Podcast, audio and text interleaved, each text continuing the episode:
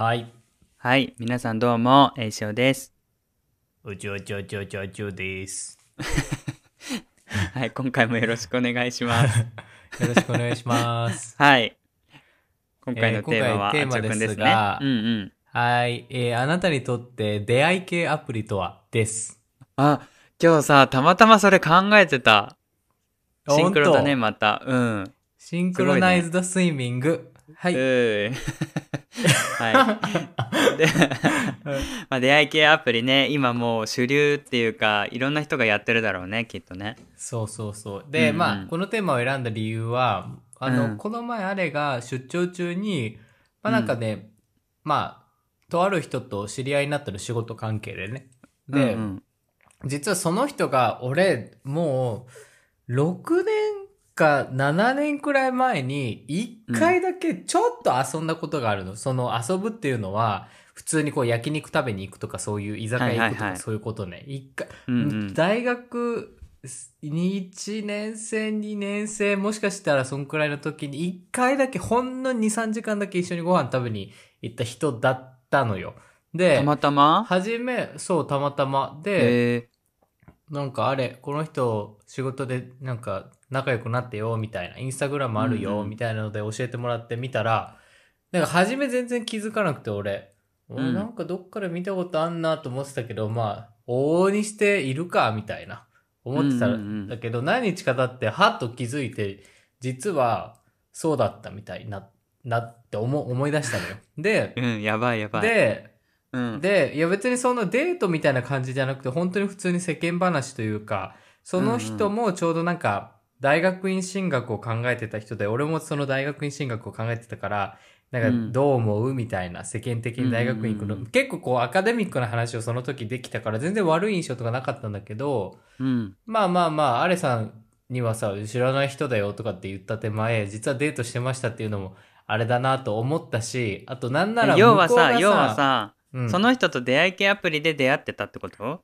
だよね。そう、俺はね、昔、そう。で、あれは普通に仕事の関係で、まあ、うんうん同僚に紹介されて出会えー、った感じすごいなんだけど。ね。そんな偶然あるんだね。そう、まあ、それで、向こうはさ、なんか、俺らのチャンネルを見てたよっていうのを言ってくれてたのよ。はいはいはい。だから、いや、向こうも覚えてないだろうけど、万が一覚えてた場合、なんか俺知らないよなんか言ったら、なんか隠してるみたいで嫌だなと思ったのよ、あれに。うんうんうん。だからまあ思い出したから、もうそのタイミングで、実はさ、この前、あの、なんか知り合った人いるって言ってたけど、あの人実は俺一うんう回なんか遊んだわ、みたいな話をしたの。うんうん正直に。そしたら、え、そうなんだね、みたいな。どうだった？みたいな話になって。うんうんいや、なんか結構、見た目に反して真面目な人だよね、みたいな話して。うんうんあそうそう、わかるわかる、みたいになって、あれも、なったっていうので、別に何もやましいこと起きずに、まあ終わっちゃったんだけど、あよかったね。なんかそ、そう、なんかそういう局面を、に出くわしたときに、うん、あ、出会い系アプリって、例えば今じゃ主流だけど、もうゲイ界隈だともうさ、十数年前からもうお盛んじゃん。もう出会う場所が他になかったからね。そうね。うんうん。だからやっぱさ、そこで出会った人と、出会った人同士の友達が知り合いとか、実はなんか、接点があったりするっていう可能性って多いじゃん、出会い系アプリって。うんうんうんで、今そう、ストレートの人たちもさ、Tinder とかいろいろあるから、うんうんもしかしたらさ、誰かの友達が誰かの元恋人とか、あとはセセックスフレンドとか、そういうことって多分往々にしてあるから、なんか、やだね。うんそういう時って 正直であるべきなのか隠すべきなのかみたいなので、うんちょっと出会い系アプリについてのあれこれをちょっとみんなと話したら面白いかなと思ったんですね。はいなのでちょっとこのテーマにしましたという。はい。そうね。これ今お聞きの皆さんちなみに出会い系アプリされてますか？ねえ。まあしたことない人はぜひぜひ。100% ゲイのリスナーさんは絶対やってると思う。やってないなんて言わせないと思う。絶対に1回はダウンロードしてると思う。多分100人聞いて100人絶対ダウンロードしてると思う。ゲイは。そっかそっか。確信がある俺。なんか、いる、まあちょっと待って。都会だとさ。話遮ってごめん。うん。いやいや、都会だとさ、うんうんやりやすいと思うけど、俺はほんとど田舎だったから、そういうさ、ゲイのアプリ使うと見バレするのがすごく怖かったの。特に教員してる時とかは。だから、なんかその、なんかいわゆる有名どころのやつは使ってなくて当時。そのなんだろう。申請しなきゃいけないやつとか使ってた。ちゃんと身分証明書とか出してあーなるほもう、あの。有料？月額制みたいなやつでちゃんとしたやつを使ってた。えでもやってるそういう人も意外と多いんじゃない？絶対みんなやってるよね、内緒でこそっと。まあね。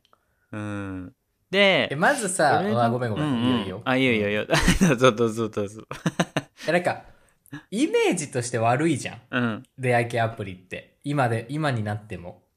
まあね、悪いというかこう自然に出会えると一番それがなんかこう安心な感じはするよね。確かに。で、俺の一番の疑問は、出会い系アプリの疑問は、なんで出会い系アプリが悪いのかっていうのにいつもこう、疑問を感じてて、結局出会い方の一つのツールなだけじゃん、言ってみれば。だけどなんかさ、うんうんうんやっぱ自然に出会った感を装いたくなるのが人間の差がじゃん。ね、何がそんなにさ、出会い系アプリをそんなダメなものだと貶めてるのは何が原因なんだろうねっていつも感じてるんだけど、なんか最近割とさ出会い系アプリでもいいじゃんっていう風潮はね、なんか広まってきた感じはするけどやっぱりこう出会い系アプリとかっていうよりかはそうインターネットに対してこうやっぱりこう年代のね上の方々はまだまだこう不信感みたいのがあるんだろうしこう会ったことない人とそういう話をするとかっていうのが未知の世界すすぎてなんか抵抗があるのかな。し、なんなら何が消せないってさ、出会い系アプリじゃなくてマッチングアプリっていうところもなかなかちょっと消せないというか、いやらしいなと思ってて。何何何が出会い系違うの？出会い系アプリとマッチングアプリ。なんかさ、出会い系アプリっていうとさ、昔の、昔で言う遠行とかさ、援助交際みたいなイメージと結びつきやすいけどさ、もうマッチングアプリって言うともう、うん俺の中で完全に、何あの、Tinder とか、そういううイメージにしか結びつかなくて、全然援助交際っぽさが出ないんだよね。だから結構若い子ってさ、出会い系アプリじゃなくて、なんか YouTube とか見てても、いや、マッチングアプリで彼氏と出会って、みたいなこと言ってるから、あ、マッチングアプリって言えば響きがよく聞こえるんだなとかって思ったりもするんだけど、ん、いや、わかんないけどね。現状はね。だけど、なんかそういそうう、ねなんかさ、みんな隠したがるじゃん、出会い系アプリを往々にして。うんうん。俺もそうだけど、うんうん、なんかあの本能的なあれはどっから来たんだろうなっていうのがすごい俺ずっと考えてんだけど答えが全然出ない。うーん。なんかやっぱこう社交的じゃない感じはあるよね。どんどん自分でこう社交の場に出ていってさ飲み屋とかでこうナンナンパしたりとか自分で声かけていく方がいわゆる陽キャのイメージがあってなんかこうネットで出会うって陰キャっぽいみたいな、そういうところもあるんじゃない？固定観念的にあーあとやっぱすぐやるみたいな陰そういう湿とこと結びつくのかな？うーん。見バレしないからどうなんだろうね。こそこそやってる感がなんかちょっと、うん、悪いイメージにつながるのかな。まあまあね。ごめんね、話のうんうん腰折っちゃって。で、A ちゃんのその、あの、何、うん。あの、有料制アプリっていうのはさ、うんうん。何が無料のと違うの？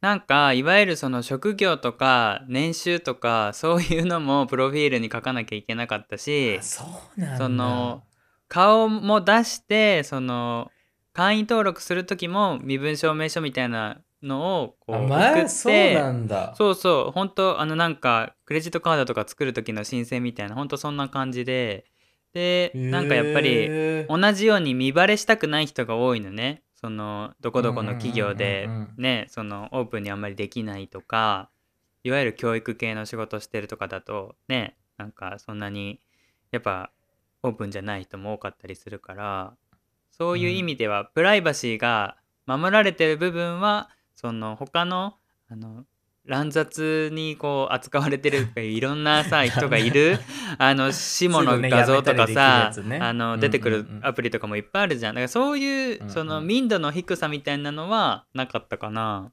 まあいろんな人がいるけどね中には。え、そこで知り合えたらみんな真面目なの、やっぱり。ってわけではなくて。あーっていうわけでもないね。やっぱりその中でもそのポジションどっちみたいなのをすぐに聞いてくる人もいるしそのうん。なんだろう実際会った時にやっぱりこう自信のなさげな人がそのでもやっぱりポジションの話になるのかな。どっちとかって気にしてないよね とか聞かれたりとか。なんかうーんそうだな。何人かにはあったけど俺はそこではその実際に付き合うっていうところには行き着かなかったかな結局なるほどね。結果から言うと。うん俺もなんか手当たり次第にいろんなアプリやってみたけどそれこそうん。Tinder とかもやったよ、そのいわゆる Tinder とかってさゲイ専用のやつじゃないじゃん。間口広いと思うんだけど、でもそこであのそれこそ海外の人で今度日本に行くみたいな人と出会ったこともあるしそうそうそう面白いね、Tinder。面白いねえ、俺もやってみようかな、あれと。いやいやもういいでしょでもまあ友達募集みたいな。うんうんでなんかうーんそれで俺結果に結びついたのってあんまないけど本当手当たり次第にっていうわけじゃないけどいいなって思った人とやり取りして実際に会うとかいうところまで行った人もいるけどやっぱりもうそこからはその人のね個人の問題になってくるからアプリうんぬんっていうよりかはもうアプリ飛び抜けて実際に会っちゃったりとか、LINE とかでやりたりとやり取りとかするともうなんかアプリ関係ない。その人と会うかどうかっていう感じになって結局なんか会わない人が多かったかなって思うけどいやー、なんか出会い系アプリってさ、恐ろしいなって昔は思ってたの。なんか見バレもうんうん A ちゃんも言ってたけど、でも最近いやさ、ほんとよもうみんな使ってるしさ、お笑い芸人もそれをネタにしたさ、芸風とかって結構あるじゃん。だからもう当たり前にうんなってきてはいるけど、どうなんだろうね、今の子って、若い子ね、ティーンとか20代前半の子って、うんうん。マッチングアプリとか出会い系アプリで出会って付き合うことってもう抵抗がない世代になってるのかな？どうなんだろうね。もう今そのなんだろうアプリの前段階でさそれこそインスタツイッターでその出会う人も多いと思ううだね。俺も最初その走りはアプリじゃなくてツイッターだったと思う。ツイッターでそれこそもうゲイの人ばっかりフォローしてそういうコミュニティを近場で作って友達からこう紹介してもらったりとかいう話ねしてたけどなんかそれでもやっぱりうんうんうんうん。こう自分に合う人が見つからなかったからじゃあこうちょっとね広げてみようっていうのでアプリとかだとねこう日本全国なんだろうまあツイッターもそうだけど広がったりとか世界までこう広がったりとか なんていうのかな。やっぱりツイッターよりもそれに特化したとこあるじゃんアプリだったら。みんなこう出会い求めてたりとか、うんうんプロフィールとかちゃんと書かなきゃいけなかったりとかもう変な人とかはすぐわかるしなんか、そうそう、まあ、中には詐欺めいた人とかもいたから気をつけなきゃいけないなっていうところはあるんだけど、うんそうね。だから今の子たちってもういろいろ駆使してんじゃない？出会い系アプリもそうだけど SNS で。ね。DM 送っなんてか不安じゃない？アプリでしか出会ったことなかったら、なんかその出会った人もまたアプリを使って実は知らない時間に誰かと出会ってるかもしれないとか。なんか、あともうアプリがありすぎるからなんだろう。自分だけがいつもその人と一緒に入れるわけじゃないっていう感覚がさ、なんかすごい強くなってそうな気がするのね若い子。俺らの時代ってギリギリさ、なんか出会い出会えたらラッキーくらいの世代だからなんか出会えた人をめちゃめちゃ大切にしたいなっていう風潮ってまだあったと思うのよ。奇跡の出会い並みにね、うんうんうんでも今って例えばゲイもストレートもそうだけどもうそう出会うこととか自分と同じ趣味とか好きな人に会うことがもうネットを開けばさもうあまたいるじゃんいろんな人が。うんだからどんどどんどんどんなんか特別さっていうのが人と出会うことの特別さがちょっと薄れてきてるんじゃないかなっていうのも最近思うのね。だからなんか、俺らの感じてるさ感じ方とさまた若い子の感じ方の出会いの感じ方って違うんだろうなと思うとちょっと興味深いなとも時々思ったりうんうんうんするんだよね。なんかでもやっぱ出会いないもんね職場だと。ないよ。昔さないない。職場で結婚するとかはもうあれじゃんね拷問じゃんねその本当に言ないし。ったらなんだけど嫌だけど選ぶみたいなもんだよね。そうだって同じさ職場の人とかになっちゃうじゃんどうしても。そしたら職種も一緒になるしさなんかこう違う考えの人とかいろんな世界見てみたいなって思ったらやっぱり今の時代ネットを使うしかないっていうかねそれに越したことはないみたいなうん。感じあるから悪いものではないんだろうしなとは思うけどね。どうな どうなんですかね。ねえ、いやいやもうね、肯定していくしかないよね、もう、これからは。うんだってさ、なんか実際にさ、対面で初めて出会った人がどんな人かなんてわかんないじゃん、結局。アプリで出会おうが、なんかその辺の道端で出会おうがさ、結局さ、お互い初め様同士だからさ、おはじ、うん初め様同士。だからわかんないとこはあるから、まあ両方ともいい分なんだろうけど、なんかね、うん俺の頭では今でもなんか道端で、なんか目があったり、ちょっとこうクラスで一緒だったり、職場で一緒だったり、なんかのサークルが一緒の人と付き合う方がなんか健全っぽさがね、今でも俺の、何頭の中では拭いされきれないんだけど、うんう変わらないよなと思ってアプリで出会おうがどこで出会おうが。なんか、なんかそのなんかうん。凝り固まった頭をね、こう柔軟にしたいなと思いつつも、なんかよく友達とかでアプリで出会いましたみたいな、結婚しましたって聞くと、あ、アプリかーみたいなので、ちょっとなんか一歩ふ、なんか引いて見ちゃう自分がいて、うんうんうん。なんかね。なんかやっぱさアプリってこう出会おうと思ってやることだからちょっと作業的な意味合いが強いからちょっと冷めちゃうみたいなとこもあるんだろうね。こう実際に学校の中でうんあの人いいかもとか思ってこう恋心抱くのっていわゆるキュンキュンしたりとかさドキドキしたりとか、うんそういう気持ちがあるけどアプリってまあなんかこう一種駆け引きが先行しちゃったりとかさ なんかこう、そういうところが、うん、なんだ策略的というかなんていうか打算的というかだから確かにね。まあ悪くはないけどちょっとこう壁を作っちゃうところはあるのかもしれないよね。なんだろう生身じゃあの出会いじゃあじゃあじゃあじゃあ比べて。ここでうん最後に一つ、A ちゃんに聞きたいことは、今までのアプリで出会った中でめちゃめちゃ、うんまあ、嫌だった経験がありますかという。嫌というか、まあ、恥ずかしかったり。アプリで出会ったり。た人ううんうんうん。えー、そうだな一番嫌だったのでもえ出会った人だよね。あそう、連絡だけじゃなくて、実際に会うことまであってからの、えみたいな。嘘でしょみたいな。あーそうねそうね まあそんなにさなんかえみたいな人とはそもそも連絡あんまりつながらなかったかもしんないけどうーん俺がそうだねお持ち帰りされたのはツイッターだったけどそういうのもあったし、でなんかそのツイッターのニックネームじゃんその出会った時って。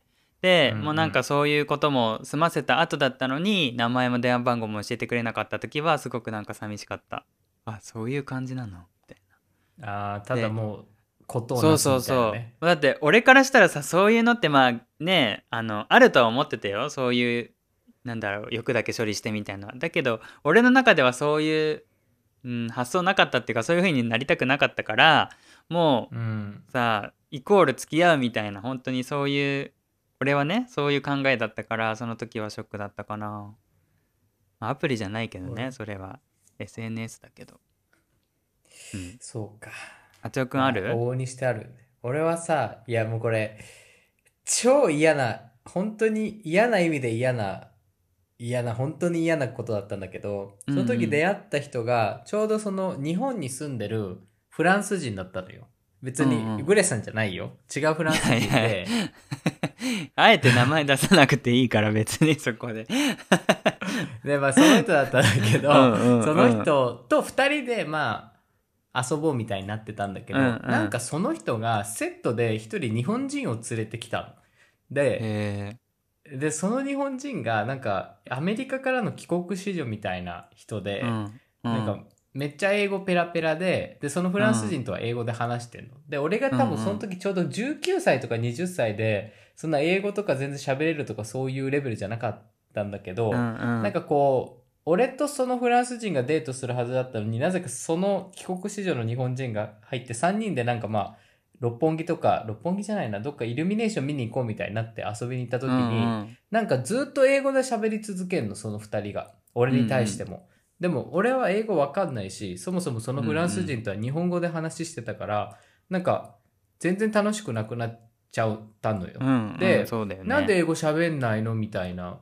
なんかもう何で何十年間とか学校で勉強してるのにどうして英語話せないんですかみたいなその帰国子女がなんか俺に聞いたりしてんの。うんうんうん。でどういうことみたいなの？ってじゃあ他の日本人に聞いてみろやとかってその時思ったんだけどなんかずっとバカにしてみんの、じゃあこの単語ちょっと発音してみてとかって言われて発音したら何その発音？みたいな超笑われる。そういうなんか回になってて、うん。なんかそのフランスしてやばいね人もなうん。もうなんかちょっと申し訳なさそうな顔するんだけどなんか合わせて笑ったりしてんの。で、うんうん何この回みたいな。で、なんかもう終始英語なのずっと。でもうんうん俺はお前のこと知らないし、なんかどういうことって思ってて、でも文句言いたいけど、当時英語もできないからさ、文句さえ言えないじゃん。うんうんしたらなんか、な、なんか最後の方とか、なんかなんでこんな英語もできないやつが生きてるんだろうねみたいな話をしてるえーのをこそっと聞いて、はぁ？みたいになって俺。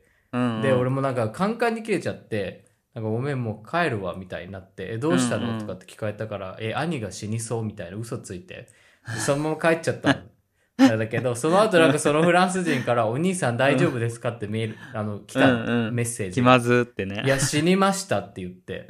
うんうん。だからもうメールしてこないでくださいみたいな。今もうショックすぎて、涙がもう止まりませんから、もう連絡してくんなみたいなこと言って、そのままブロックしちゃったんだけど、うんうんもう超最悪なさ、それはやだね。デートでさ、な意味わかんない。確かに。聞いてもないのに変なやつ連れてきてさ、で、なんかよくわかんないけど、人の言語能力をバカにしてくるやつ連れてくうんうるしさ。んうんいやいやほんとよ。もうなんかそういうののさ出会いってさもうあっさい人もいっぱいいるからさもうなんか俺もいっぱい騙されてきたけどさそういう見極めはこうちゃんとしなきゃダメだよね難しいけど出会って失敗してマ学ぶみたいな、ね、うん、もう本当に嫌だ。あそういう、なんか誰か連れてくる人本当に嫌い。二人で会えばいいじゃんと思う。うんうんうんそれはそうだわ。確かに確かに。なんかあとね出会い系じゃないけど、友達作ろうと思ってそういうなんかこうゲイとかじゃなかったけどあの東京で友達近場でなんか作るためのそのアプリみたいのがあってそれ登録した時は、まあ、出会う前だったんだけどこうチャットでやり取りするじゃん。そしたらさうん。開口一番「スペック何?」って聞かれて「え？スペック?」何みたいな。スペック。っ てえで何？スペックってよくわかんないんだけどと思ってえ身長体重みたいに言ったらいやいやスペックだよスペックみたいな。だからその人にとってはそのあつよくんが言ってたように英語が喋れるとかこういう資格があるとかそういうところを聞きたかったのかなと思ってもうなんかドン引きしちゃってかそうそうえー、本当にそういう人いるんだみたいな。ちょっとなんか俺には合わないわっていうね、まあ、いろんな世界の人がいるなーって。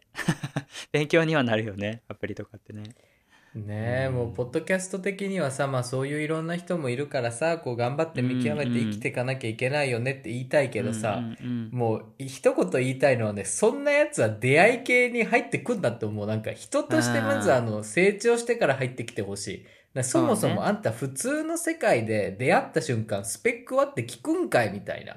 ね。本当だよ。そこなんだよね。うんうん。そうっていう。俺のおすすめはアプリするなら同時進行で何人かとやり取りしてそのまああってもさ 付き合ってなければ罪悪感そんなないじゃん。いやいやでも本当に一人の人に続行になっちゃうと詐欺にあったりとかその人がダメになった時によ。もうなんかまたゼロからみたいになっちゃうから本当もう俺グレの時もそうだったけど何人かこう外国人の人と会っててまあでもなんだかんだいろいろあるけどグレが一番落ち着くなとかなんかそういうところでこう絞られていっただんだん。まあ、こっちも選ばなきゃいけないよね。あそうそうそうそう。選ばれるんじゃなくてね。ね そうそうそうそう。だからねそういうスタンスでいくといいのかなって思うけどいっぱいね傷ついたり騙されたりして今があるけどうん。いやなんか思い出したらイラつくわあの時代がなんか。やばいやついすぎたなと思って。よくあれで精神状態耐えられてた自分がなんか今すごいとちょっと自分のこと褒めたい。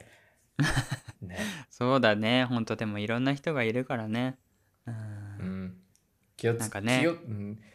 前回気をつけよう金の話もしたけけどさ。どね、やっぱりねこうネットでのやり取りと会った時のやり取りとね変わってきたりするから。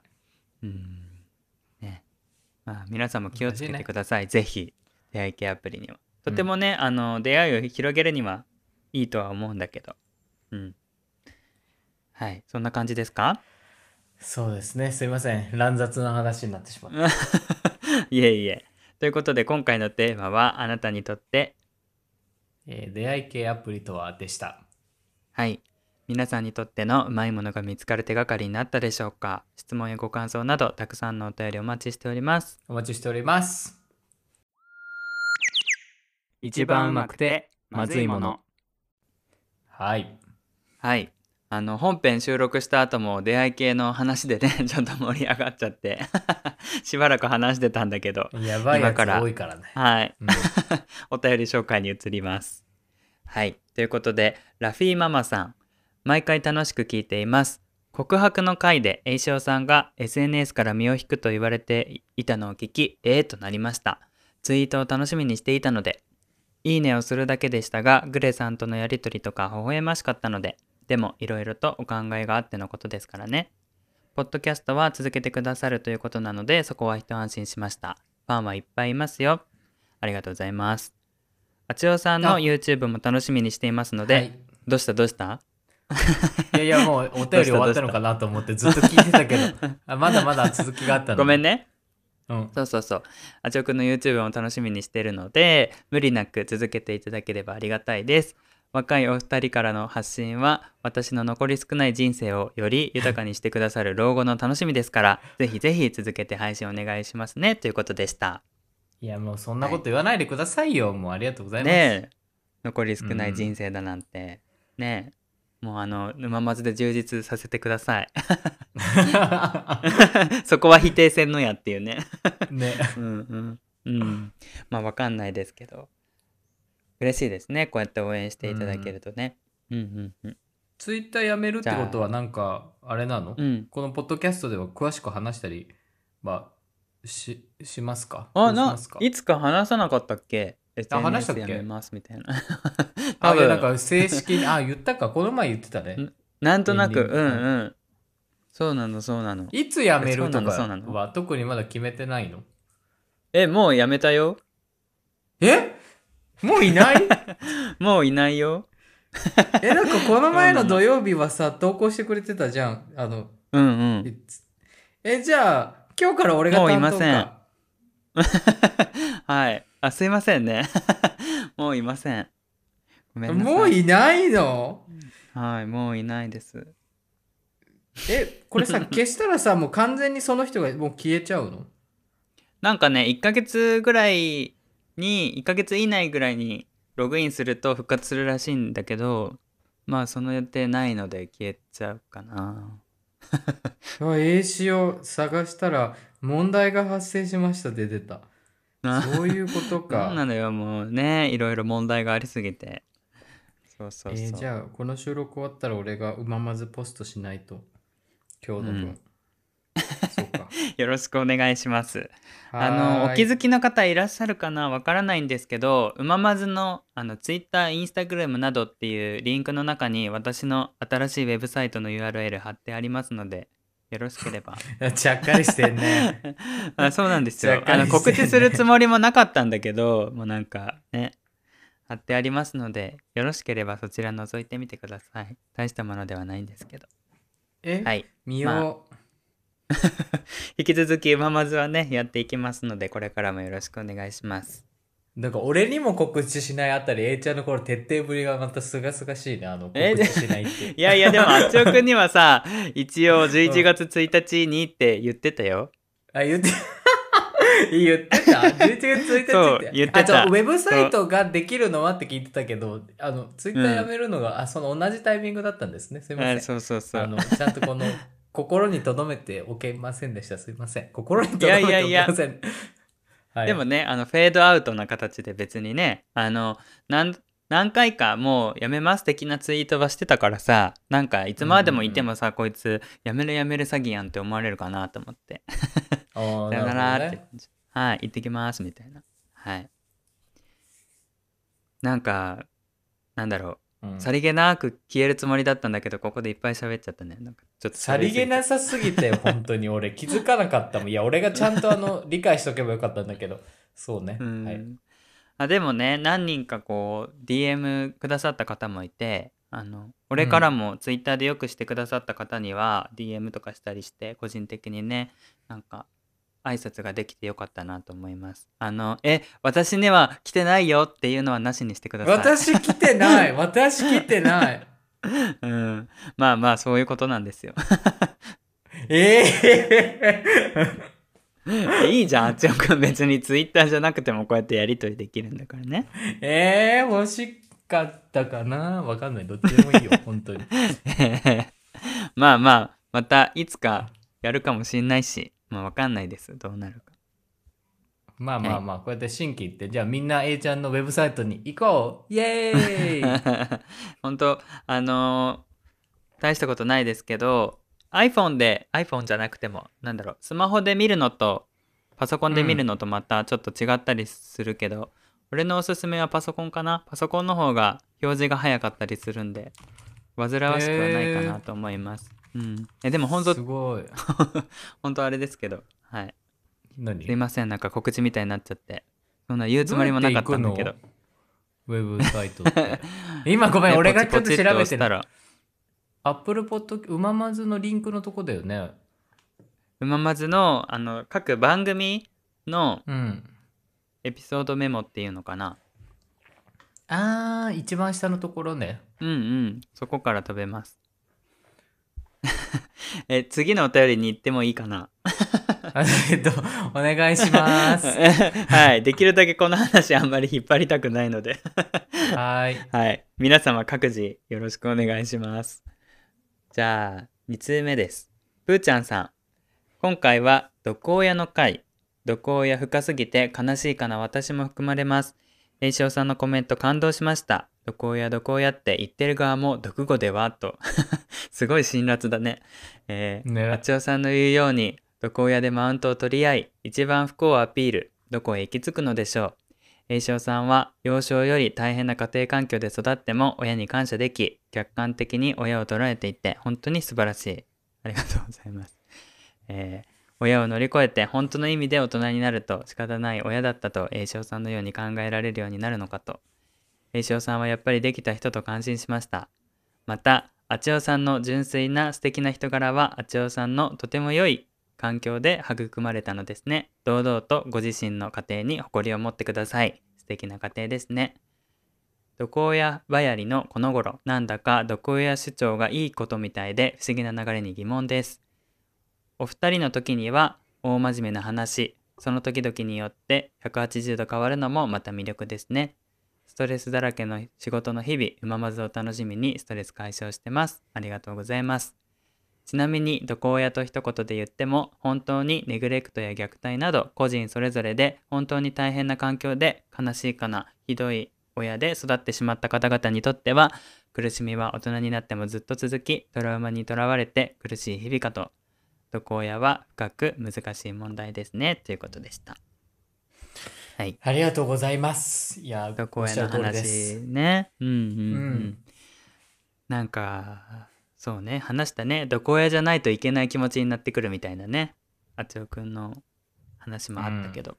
うん。いや、なんか、そうね。なんで、なんか、毒親っていいものじゃないはずなのにさ、最近の風潮でさ、なんか、悪いところに自分がいればいるほどなんか魅力になるというか、なんかそういう風潮ね、お便りでもあったけど、あるよね、最近。うんうん、うん、あるね。なんかすうんまあ、うん、苦労してるっていうのかな。なんていうのかな。苦労してることを盾にしてるっていうかまあ確かに苦労してる人の方が魅力的だったりもするんだけどなんかそれをひけらかすのは違うかなって思うからなんかそういう風に思うと、俺もいろいろ自分で発信してることが苦しくなっちゃって。なんかねそういうアピールみたいになってんのかなとかね。いろいろ自分で考えちゃったりするから。難しいよね。紙一重だよね。そその経験談とアピールはさ、紙一重だからちょっと難しいよね。表裏一体というか。そうなのね。う。ん。そうなのそうなの。だからうん。なんかちょっとこうやって喋ってはいるけど本当は書くこととかもすごく好きなんだけどちょっと文字で表現するのが今ちょっと自分の中で怖くてできてないうん。ですね、いくつかなんかそういうのも書いたりもしたんだけど結局公開はできていないままのものがあったりするからなんかそれは別にそれに対してのコメントが怖いとかそういううんそういうことでもなくてなんかこう自分の中でよしって思って出せないっていうかまあまあまあまあ、うん残っちゃうもんね。うん。うん。うんいろいろ考えますっていう。はい。ちょっと私もなんだろう身を清めたいと思います そえうどこや？今もさうん、今もちなみにヘルペスあるんだよ。えな治ってないの？またできちゃった。前のやつが。いやいや治ってまた出た。ねえもうほんとねって感じだけど。まあまあちょっとこ今回はまだ。最近いろいろありましたもんね。あ、またそうそうねのそうね。確かにうん。確かに、今回のはね前回よりもちっちゃいんだけどなんかヘルペスって面白くってあの、うん。俺は口のねあのいいつも同じところにできるんだけど。白いって感じられる領域にいたんですね。なんかねそこに菌がずっとあるんじゃなくてね。面白い本当に、あの三叉神経っていう頭のところにね普段は菌が眠ってんあだって。そうなんだ。そう。でストレスとかなんか疲れとかでそこが刺激されて降りてくるんだってそっから口に。ビュー。面白くない？えどういう降りてくる場所は一緒ってこと？だからまあ一回そこに発症しちゃうとそこがねその周りとかがなりやすいんだろうけどそこからまた戻るんだろうね。脳のところそのに神経焼き切ったりしたらもう出ないってことかな？神経犠牲にすればいいのかな？いやいやまあそのヘルペス対策としてはという意味で言ったんだけど、ねまあ俺はね医学者じゃないからその神経なのか何なのか分かんないけどネットで調べたらそうやって書いてた。えーとか思ってね。なんか面白いね。人体の不思議ですね。うん。ほんとほんと。まあなんかすいません。私の話になっちゃったんですけど。あのープーちゃんさんもねあの悲しいかも。私も含まれますってことなのでこう随時息抜きとかあんまり考えすぎないようにして適度に距離をとってねあの健康に過ごしていっていただきたいですね。私が言えないですけどいやもうあの毒親だと自分を認識できてる段階で毒親じゃないと思わない？え自分じゃないんでしょ？そういうもんじゃないの？え自分なの？自分の親が。じゃないの？あ自分も毒親になってるかもしれないかもしれないあそういうこと？あそういうことなんだ。え？俺自分の親がそうなのかと思った。あどどっちにも取れるよね。なるほどね。そうだね確かにそっかそっいやでもかプーちゃんさ大丈夫です。あの毒親は自分で毒親って言いませんから。ね。うん多分うん。まあ言うん天然のってる人もいる人と一緒だよね。ねうんうんうんうん。ね。うん。まあほんとこう顧みながらアップデートしながらっていうね。感じになってくるのかなこれも。うん。そうね、うん、よはい。これからもよろしくお願いします。ろしくお願いします。はい。では本日最後です。OP プリズム86さん。あなたにとって if とは？栄翔さん、あちおさん、こんばんちは。お便りご無沙汰してすみません。番組はずっと拝聴してますのでお許しくださいませ。許しません。嘘です。今回はお二人の軽快さが増しているようで元気をもらいました。思い描く もしもが実現したら幸せでしょうね。妄想スイッチが入ってきました。日常をしばし忘れて体も軽くなったようです。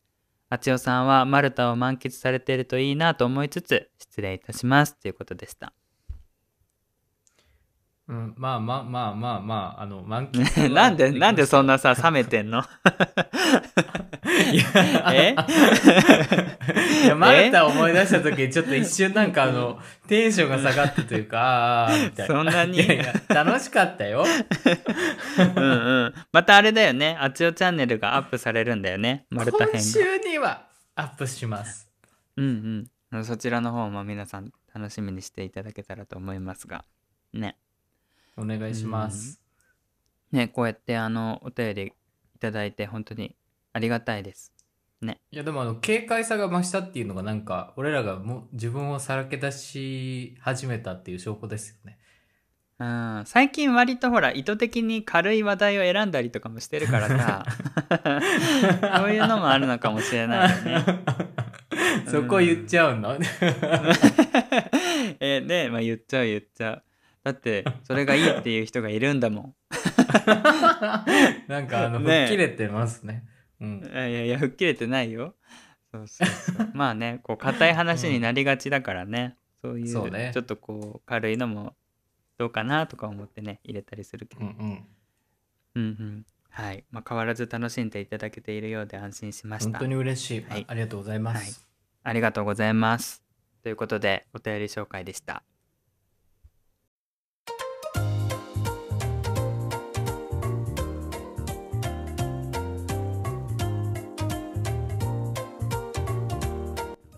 はい。はい。それではエンディングです。今回の2択お願いします。はい、ちょっと今回ね出会い系の話をしたということで実際に俺がいつも悩んでた2択があるんですが、出会い系サイトで、まあ、こう出会って1回目のデートが終わりました。でデート終わってうん。バイバイって別れました、その後、すぐに今日楽しかったねって連絡するか相手からの連絡を待つか、あなどちらが良いものですかっていう自分から連絡するかデート終わった後にね。それとも相手から来るのを待つかっていう。どちらが良いものですかという。あー。俺もすごい悩んだ、本音では待ちたい、うん。けど、うん。好きだったら送っちゃう。かわいいね。あなた。え そうじゃないでも 本当は待ちたいよ、ね。やっぱ向こうから送ってもらえたらあ脈ありかもって思うしなんかそこが駆け引きにもなるじゃん、ちょっと脈がなくてもえなんか最近どうとか向こうからねこう思い出してもらうためにも多分こうじらすっていうか待った方がいいんだろうけどうん。なんだかんだ結局こっちが送っちゃうよねっていうところでそれよりも早く向こうから送ってくれたら嬉しいよねっていう感じ。あー俺も送ってたかな、しかも送るのメメッセージじゃなくて写真送ってた、うん。なんかバイバイって言った後後ろ姿とかやばいよね後ろ姿とかだってやばいやばい怖い。その一緒にデートしてた時の 怖い。怖いんだけどそれ。やばいってそれ。ちょっとサイコパスっぽくない？返事返さざるを得ない状況作んの。そのなんだいろう。やそれは怖いわ。う ん怖いだからななんだろう。そのなんかあの わかるね、例えばデートしてる時にこういうのが欲しいとかって言ってた話とか思い出したら、もうデート終わったらすぐに、うんうん。これ欲しいって言ったけどこれこういうとこで買えるよみたいな。今日はありがとねより、うんうんもうそっちを意識して相手からのありがとうを待つみたいな。あ情報ありがとうみたいな。絶対に返事させるうんうんうん。ように送ってたかも。っていう、うんうんうんだからはい、これってさ結局向こうに脈があるかないかっていうのを調べるのに本当に使えるよね。なんか、まあ、時短になるよね。男の人ってさ、俺も男だけど結構単純だからさ 特に特にあの西洋の方は割ともうはっきりしてるよね。あの連絡が来るのよ、あの脈があったら。本当に、ね。なかったらうん。本当に何もないから、あの日本人より分かりやすいと思う。うん、もう本当に時短だよ、ね。だから脈ありかそうそうそうそう。脈なしかの判断だからうんなんだろうなバイバイってしてその日のうちもしくはまあ待っても1日の間に来なかったらもうなしかなって思って次に行くぐらいの感じでいいと思う。で忘れた頃に大体そういう人って連絡してくるんだけどまあその時ってもしかしたら寂しくてそうそうそうそう。そう。やりとたいだけかまあ向こうもなんか保険かけててそっちがダメになったからこっちなのかなとかいうそのこう疑ったりとかね。懐かしいですね。さすがプロですね、うん。そういうのでいや全然プロじゃないけどね。そういうので使えるかなとは思います、はい、結論としてはそうですね、うん。本音では本音では向こうから送ってほしいかなっていう感じかな。なるほどね、うん、はい。じゃあえっと皆さんにとって、えー出会い系で出会ってデートした後バイバイして連絡を待つか自分から送るかどっちがうまいものだと感じますか？